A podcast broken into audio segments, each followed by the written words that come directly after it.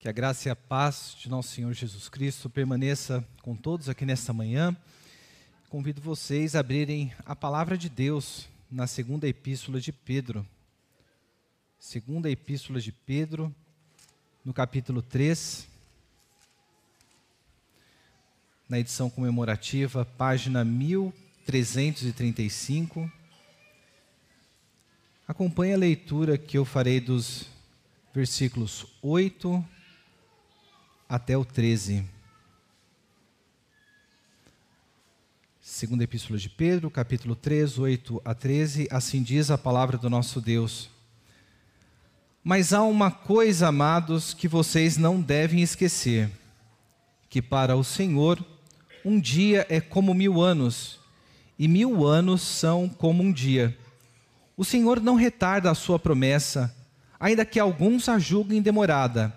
Pelo contrário, ele é paciente com vocês, não querendo que ninguém pereça, mas que todos cheguem ao arrependimento. Porém, o dia do Senhor virá como um ladrão. Naquele dia os céus passarão com grande estrondo, e os elementos se desfarão pelo fogo. Também a terra e as obras que nela existem desaparecerão. Uma vez que tudo será assim desfeito, vocês devem ser pessoas que vivem de maneira santa e piedosa, esperando e apressando a vinda do dia de Deus. Por causa desse dia, os céus incendiados serão desfeitos e os elementos se derreterão pelo calor. Nós, porém, segundo a promessa de Deus, esperamos novos céus e nova terra, nos quais habita a justiça. Senhor, nosso Deus e nosso Pai, mais uma vez nos adentramos à tua presença, pedimos que o Senhor nos conceda da tua iluminação para compreendermos a tua palavra. Desperta os nossos corações para aquilo que o Senhor tem para nós. É no nome de Cristo que nós pedimos da tua graça, Senhor. Amém. Você já passou por alguma situação em que a sua atenção foi despertada para algo e depois disso, a sua vida meio que se tornou diferente? Vou dar um exemplo. Eu me lembro quando a Thaís estava grávida do nosso primeiro filho, João Vitor. Depois que ela engravidou, a barriga cresceu. Parecia que para todos os lados que eu olhava, as mulheres estavam, estavam grávidas. Em 2013, se eu não estou enganado, quando a gente comprou o nosso carro, parecia que todo mundo tinha comprado o mesmo modelo e da mesma cor. Esse tipo de situação, os estudiosos do comportamento chamam de percepção seletiva. Então, a nossa percepção, ela acaba sendo atraída por algo e por conta desse algo, parece que tudo ao nosso redor, nós só conseguimos ver aquilo para o qual a nossa percepção foi despertada.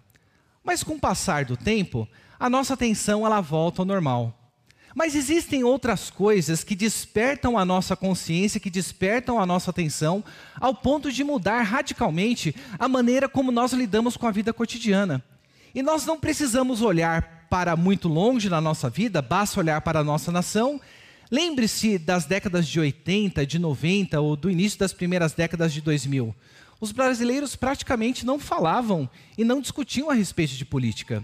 Se você fosse ouvir, você ouvir falar de carnaval, você ouvia, ouvia falar de futebol, mas parece que as percepções das pessoas foram despertadas para algo e por conta disso a maneira delas agirem na sociedade, nas famílias e nas igrejas foi mudada de uma maneira radical. Mas a palavra de Deus nos diz que na nossa vida cristã houve algo radical que transformou o nosso ser, e esse algo deveria mudar radicalmente a maneira como nós percebemos a realidade e agimos no mundo.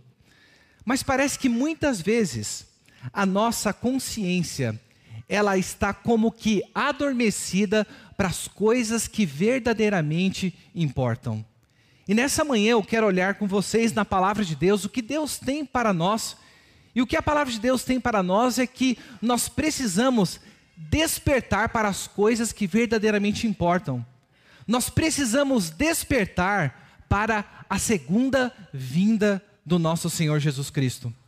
O apóstolo Pedro, como nós vimos no domingo passado, ele está aqui trazendo essa mensagem para aqueles cristãos, tendo reconhecido que a mente deles já havia sido esclarecida pelo Evangelho, mas ele, como que escreve aquelas palavras para despertar a mente daqueles crentes.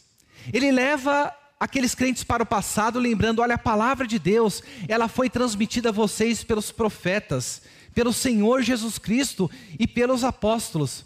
Mas esses últimos tempos, há falsos mestres que estão negando a vinda de Cristo Jesus, e ali ele traz a memória da palavra, dizendo que esses falsos mestres, de maneira propositada, eles negam a vinda do Senhor, mas a palavra de Deus nos diz que pela palavra o mundo foi criado, pela palavra o dilúvio veio, e pela palavra este, esta geração, esse céu e essa terra serão consumidos pelo fogo. E nós chegamos aqui neste ponto onde Pedro vem mais uma vez a despertar a memória daqueles crentes, vem despertar aqueles crentes para aquilo que verdadeiramente importa, a partir aqui do versículo 8, onde ele nos diz: Mas há uma coisa, amados, que vocês não devem esquecer. Nós veremos aqui sobre o porquê da nossa consciência ela deve ser despertada para a segunda vinda de Cristo, porque dos versículos de 8 a 9, Pedro ele vem aqui a nos dizer que ele vem dar uma resposta por que, que Jesus Cristo está demorando para retornar. Quantas vezes nós não perguntamos isso, mas parece que Jesus Cristo não volta. Há tanta guerra no mundo, há tantas coisas difíceis acontecendo, onde é que se encontra o nosso Senhor? No versículo 10, nós veremos que Pedro ele vai mostrar para a gente o que, que acontecerá no dia do Senhor, para finalmente nos versículos 11 e 13 nos mostrar como que nós devemos viver diante da realidade da vinda do Senhor. Então, primeiramente, aqui no versículo 8, nós vemos que a nossa consciência ela deve ser despertada para a segunda vinda de Cristo porque um problema pode acontecer com a gente. Ele fala, versículo 8: Mas há uma coisa, amados, que vocês não devem esquecer: que para o Senhor, um dia é como mil anos, e mil anos como um dia. O Senhor não retarda a sua promessa, ainda que alguns a julguem demorada. Pedro reconhecia que aqueles cristãos, alguns deles, estavam sendo tomados por essa dúvida, achando que Deus estava tardando para voltar. Ele nos diz aqui que nós não podemos enquadrar Deus na nossa percepção do tempo. Pense só, volte no tempo. Se você vivesse na Alemanha ou vivesse na Europa por volta de 1940 até 1945, eu tenho certeza que se você vivesse na Inglaterra diante dos bombardeios nazistas, você iria dizer: Nós estamos vivendo o fim do mundo. Jesus Cristo ele está voltando. Cada geração tem uma percepção aguçada de que a sua será o último momento. Mas a palavra de Deus vem aqui nos dizer que a maneira como Deus, que é um ser que está fora do tempo, ele lida com o tempo, nós não podemos enquadrar Deus diante das nossas percepções e, consequentemente, não podemos, como alguns, julgar que a vinda do Senhor é demorada. Pedro ele está fazendo aqui uma referência ao Salmo 90, quando lá nós lemos os versículos 1 a 4, ele nos diz: Senhor, tu tens sido o nosso refúgio de geração em geração. Antes que os montes nascessem, tu formasse a terra e o mundo, de eternidade a eternidade tu és Deus. Tu reduz o ser humano ao pó e dizes: Volte ao pó, filho dos homens, pois mil anos aos teus olhos são como o dia de ontem que se foi e como a vigília da noite. Não podemos enquadrar Deus na nossa percepção de tempo. E aqui, ao invés de nós reclamarmos da demora do Senhor, a primeira coisa que nós devemos aqui de mudar das nossas atitudes, nós precisamos fazer o seguinte: não reclame da demora do Senhor, mas agradeça por sua paciência. Sabe por que, que Jesus Cristo não retornou ainda? Os versículos aqui na sequência ele nos dizem: o Senhor não retarda a sua promessa, ainda que alguns a julguem demorada. Pelo contrário, ele é paciente com vocês, não querendo que ninguém se pereça, mas que todos cheguem ao arrependimento. Sabe por que Deus não retornou ainda? Por conta da sua paciência e da sua misericórdia para com o seu povo. Há uma advertência para a maneira como nós estamos vivendo a vida cristã, porque nós não podemos fazer mau uso da paciência do nosso Deus. Quando nós voltamos lá para o Evangelho de Mateus, e ele está nos falando ali, Jesus Cristo, a respeito dos últimos dias, nós vemos que lá em Mateus 24 e 25, ele fala sobre a parábola dos dois servos. E ele fala sobre o servo fiel que será bem-aventurado quando o Senhor retornar e encontrar ele dando sustento devido àqueles que ele colocou sobre a sua responsabilidade. Mas ele diz o seguinte: Mas o que acontecerá com aquele servo sendo mal? Disser consigo: meu senhor demora para vir, e como consequência, passar a espancar os demais servos, começar a beber e a comer com os bêbados e com os beberrões.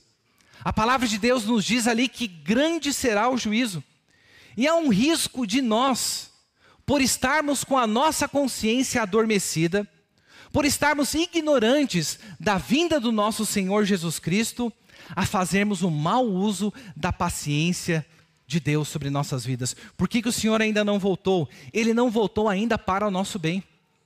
O nosso Deus ainda não retornou, porque ainda há os seus eleitos que precisam ser alcançados. O nosso Senhor não retornou, porque muitos de nós ainda precisamos tomar uma decisão verdadeira por seguir a Cristo Jesus. Pedro, aquele nos diz de maneira clara: pelo contrário, ele é paciente com vocês, não querendo que ninguém pereça, mas que todos cheguem ao arrependimento. O que, que você tem feito com a paciência de Deus sobre a sua vida? Ao invés de como aqueles falsos mestres, que por quererem viver uma vida dissoluta, negavam a vinda de Jesus, dizendo: Olha, desde o princípio dos tempos, o céu e a terra continuam da maneira como que foram criados. Ao invés de vivermos nessa indiferença, a palavra de Deus nos conclama nessa manhã a não reclamarmos da demora, mas agradecemos pela paciência e mudarmos a nossa atitude de vida para com a paciência e misericórdia do nosso Deus. E sabe por que, que a gente deve fazer isso? Porque na sequência da palavra de Deus, Pedro ele vem a nos dizer sobre o que acontecerá no dia do Senhor. Você anseia pela vinda do nosso Senhor? Olha o que, que a palavra de Deus nos diz no versículo 10. Porém, o dia do Senhor virá como um ladrão. Naquele dia os céus passarão como grande estrondo, e os elementos se desfarão pelo fogo. Também a terra e as obras que nela existem desaparecerão. Olha só com o que, está sendo comparado o dia da vinda do nosso Senhor. Está sendo comparado o dia do nosso Senhor, dizendo que o nosso Senhor virá como um ladrão. Eu não sei se você já passou por essa experiência terrível de sofrer um assalto. Nosso pastor passou por uma situação difícil tempos atrás, mas em 1997 foi o ano que eu e a Thaís nós nos casamos. E assim que nós casamos, nós mudamos para uma casa na mesma rua que nós morávamos. E teve um dia que nós estávamos dormindo, né? Eu tenho um sono bastante profundo. E a Thaís, ela meio como que me acordou. Ué, você não está ouvindo nada? Falei, não. Ela me acordou de novo, eu levantei. Daí eu comecei a andar pela casa e olhar pela janela. E eu vi algumas cabeças passando, correndo do lado de fora. Falei, meu Deus, o que está acontecendo? Daí eu saio do quarto, vou até a sala, e quando eu olho para a sala, tinha recém-casados, não tinha cortina, tinha um lençol apenas na janela. Eu estava vendo as pessoas do lado de fora, eles estavam sacudindo a grade de proteção, porque eles já haviam arrancado o chumbamento. Eu falei, meu Deus, 1997, nós não tínhamos telefone. 97, para quem se lembra, para ter celular, você tinha que ter uma carta, era a carta da BCP, e esse negócio era bem caro. Eu falei, meu Deus, o que, que eu vou fazer? A Thaís chegou, começou a orar. Eu falei, meu Deus, eu tenho que fazer alguma coisa. Dentre ali no meio do medo, a única atitude que eu tive, eu fui até a janela e bati com tudo no vidro, eles não estavam me vendo, e gritei: sai daí, vagabundo! Eles também estavam assustados e de repente todos saíram. Mas aquele temor ficou dentro da gente. Eu saí para o lado de fora e notei que eles tinham feito algumas arruaças, tinha uma mala com uma fita daquela que a gente vê nos filmes, aquela silver tape. Deus nos deu um livramento naquele dia. Mas a nossa vida, e principalmente a minha, ela não foi a mesma pelos próximos três anos. Pelos próximos três anos, eu ouvi um barulhinho. Nós tínhamos o telhado em cima, que às vezes era gato, alguma coisa passando. Eu ouvi o barulho, eu saía para olhar o que estava do lado de fora. Porque a chegada de um ladrão, a ameaça da sua segurança, é uma coisa terrível. E o que a palavra de Deus ela está nos dizendo aqui é que o dia do Senhor, ele será como a vinda de um ladrão. Então a segunda coisa que nós precisamos estar aqui, se você soubesse que um ladrão viria até a tua casa, você ficaria vigilante. Qualquer barulhinho que eu escutava, eu saía para o lado de fora, eu estava em estado de alerta contínuo. E a palavra de Deus vem a nos dizer que nós precisamos despertar para a segunda vinda do nosso Senhor, porque em segundo lugar nós precisamos estar vigilantes, porque o dia do Senhor será um dia terrível. Amós no capítulo 5, olha o que o profeta nos diz no versículo 18: Ai dos que desejam o dia do Senhor. Para que vocês desejem um dia do Senhor, será um dia de trevas e não de luz. E para mostrar como será a situação, ele fala: será como um homem que sai fugindo de um leão e imagina só, e se depara com um urso. Será como um homem que entra dentro da sua casa e ao colocar a mão na parede em meio à sua proteção, é mordido por uma cobra. A maneira como a palavra de Deus nos retrata o dia do Senhor, ela retrata como um grande e terrível dia, e ela nos mostra que nada nesta criação ficará isento do juízo do nosso Deus. E a maneira como isso é retratada na palavra de Deus é que a totalidade da criação será, sofrerá o juízo do Senhor, porque ele nos diz: Porém, o dia do Senhor virá como ladrão naqueles dias. Os céus passarão como estrondo, os elementos se desfarão pelo fogo, também a terra e as obras que nela existem desaparecerão. Nós não conseguimos ter a percepção da grandiosidade desse evento porque ele nos diz que os céus serão desfeitos como que num grande estrondo. Ele diz que os elementos, essa palavra aqui na palavra de Deus, que ela pode se referir tanto a astros quanto a seres espirituais, as, os estoiqueias, ela nos diz que estes também se desfarão. E aqui ela nos diz que a terra e as obras que são realizadas nela, aí na sua Bíblia está escrito que desaparecerão. O verbo que Pedro está utilizando aqui não é que elas deixarão de existir, mas que elas serão como que reveladas. Tudo aquilo que esteve encoberto será trazido à tona, nada nesta criação ficará incólume diante da vinda do nosso Senhor. Isso daqui deve nos levar a uma reflexão. Como que nós estamos vivendo em antecipação à vinda do nosso Senhor? Nós estamos como aquelas virgens loucas, sem azeites na botija e adormecidas, ou estamos atentos, alertas e vigilantes para a vinda do nosso Senhor? Porque Ele nos coloca que este dia será um dia terrível. E Ele nos diz que nada nessa terra permanecerá. Isso deve nos levar a refletir também sobre no que, que nós temos investido o nosso tempo. Onde se encontram as nossas esperanças?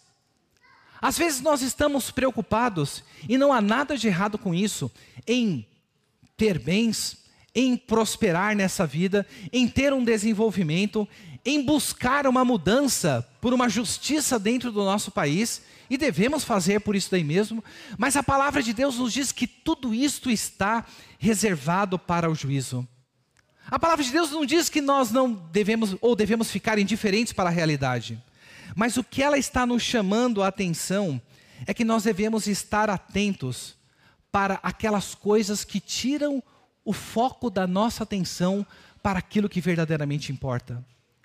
Às vezes, meus irmãos, nós estamos tão adormecidos que a nossa preocupação, ela se resume unicamente à nossa conta bancária, a nossa saúde, a nossa projeção dentro da sociedade, quando na verdade a palavra de Deus, ela nos chama a atenção para nós acumularmos tesouro não aqui na terra, mas acumularmos no céu.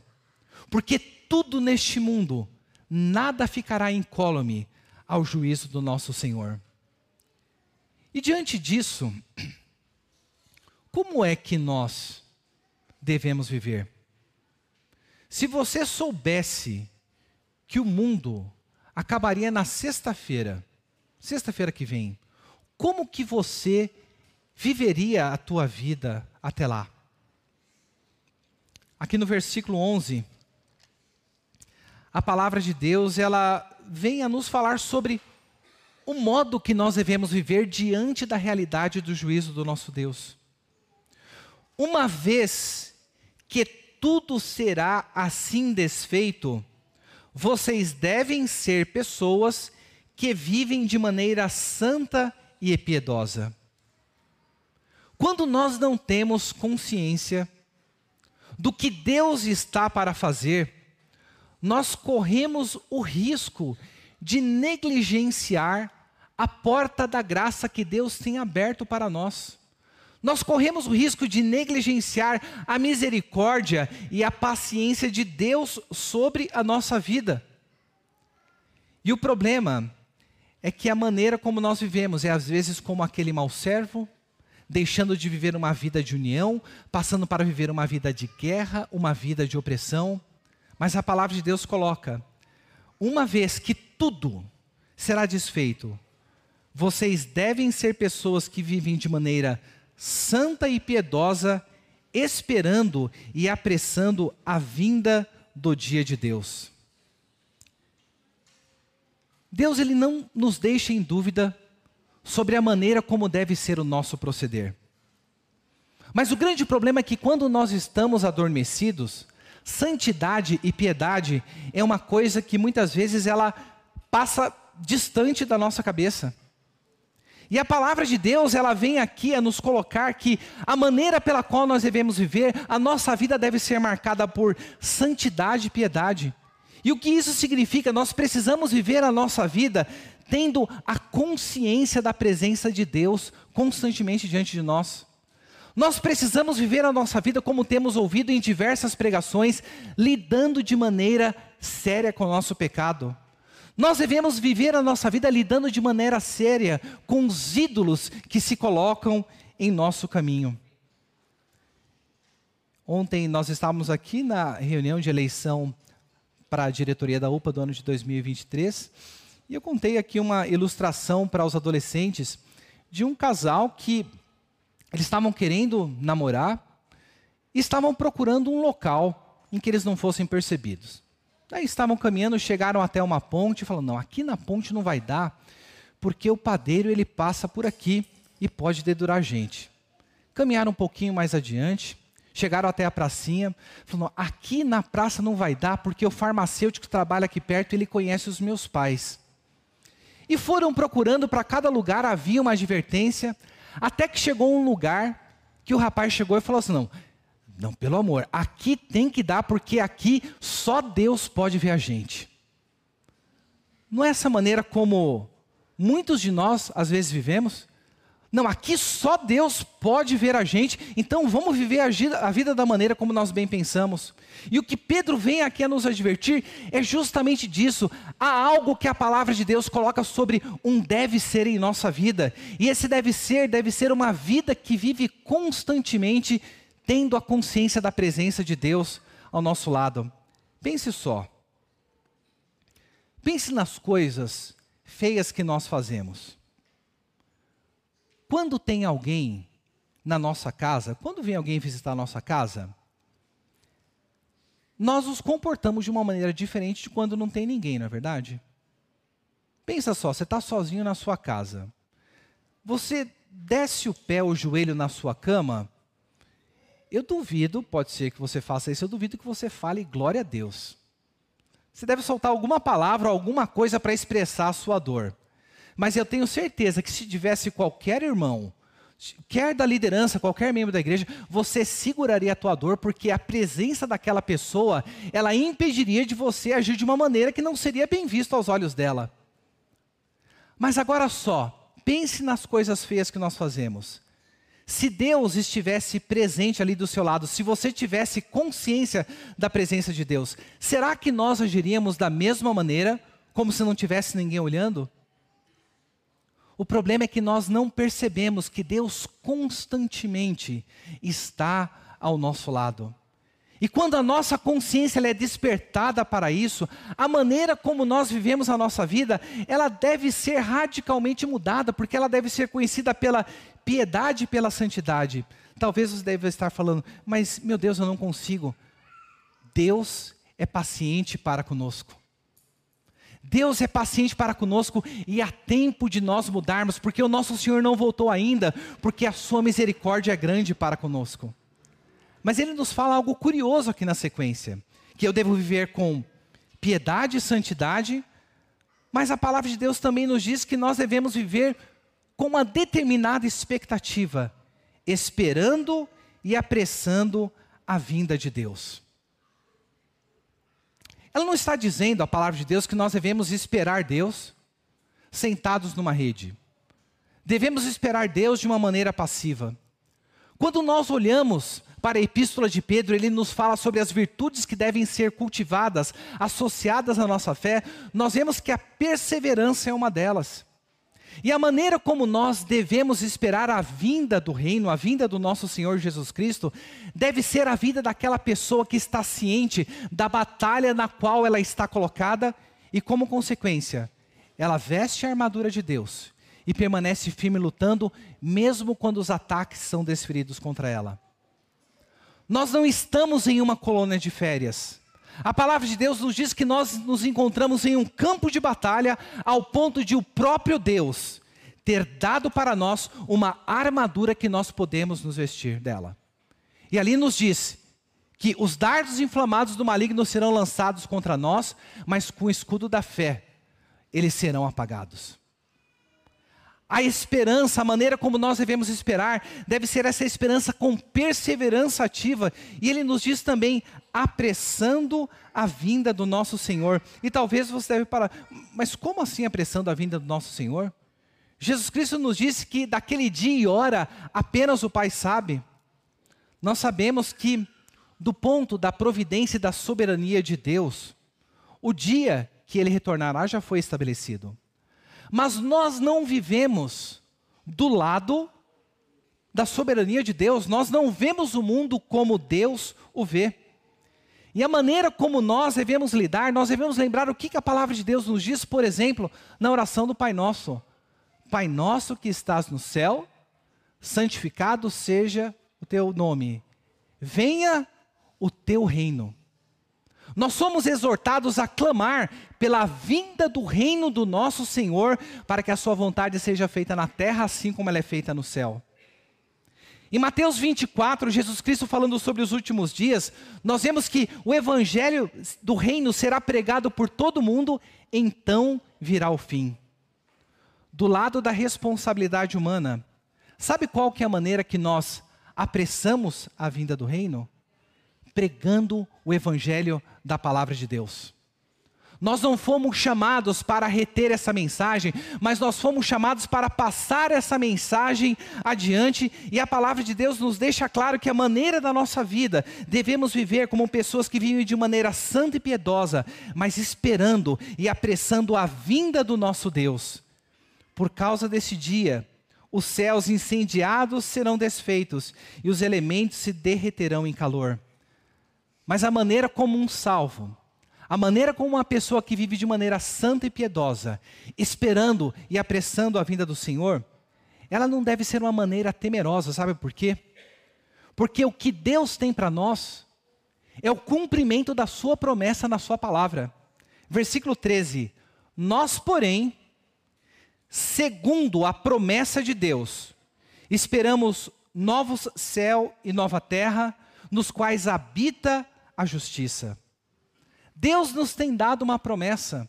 E quando nós olhamos de Gênesis a Apocalipse, nós vemos que essa promessa aqui na Epístola de Pedro ela está associada com o dia do Senhor. Em Gênesis 1 nós lemos: No princípio criou Deus o céu e a terra.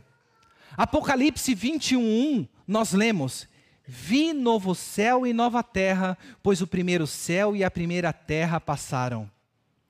O que nós estamos aguardando, meus irmãos, não é uma destruição completa da criação de Deus. Deus, quando criou o mundo, ele disse: E viu Deus que era muito bom. Mas por conta do pecado, a palavra de Deus nos diz em Romanos 8, 22, que a própria criação, ela geme e suporta angústias até hoje, até agora, aguardando a adoção dos filhos de Deus. Esta renovação que será feita, esse desfazer dos elementos, não é que Deus lançará para o lado toda a sua criação, mas Ele a renovará, de modo que o local em que nós habitaremos será o novo céu e a nova terra. O pecado será lançado para sempre fora desta criação. E nós vemos aqui algo interessante que o texto termina a nos dizer. Ele fala: nos quais, nesse novo céus e nova terra, habita a justiça. O local onde a justiça ela habita plenamente. Muitos estão temerosos sobre a situação do nosso país. E nós devemos sim nos preocupar com a falta de justiça, com a desonestidade. Mas por maior que, so, que forem os nossos esforços, a palavra de Deus nos diz que a verdadeira justiça, a justiça que habitará plenamente, ela será estabelecida unicamente por Cristo. E é por isso que nós devemos viver a nossa vida aqui na terra, exercendo sim o nosso papel como pessoas responsáveis, mas sabendo que o nosso reino não é deste mundo, mas nós aguardamos esses novos céus e nova terra, onde a justiça habita e as promessas de Deus encontram o seu pleno cumprimento. Que Deus, nesta manhã, Ele venha nos despertar do sono, da indiferença, do esquecimento daquilo que todo cristão deve ansiar. O que todo cristão deve ansiar. Ora vem, Senhor Jesus. Maranata, venha o teu reino, meu Deus. E para isso a palavra de Deus nessa manhã, ela nos despertou para não reclamarmos da demora, mas agradecermos ao nosso Deus pela paciência. A vivermos vigilante sabendo que o dia do Senhor será um dia terrível, mas a vivemos também com esperança, vivendo uma vida de santidade, piedade, uma vida que apressa a vinda do nosso Senhor, porque o que nos aguarda são novos céus e nova terra, onde a justiça habita. Que Deus, Ele nos abençoe.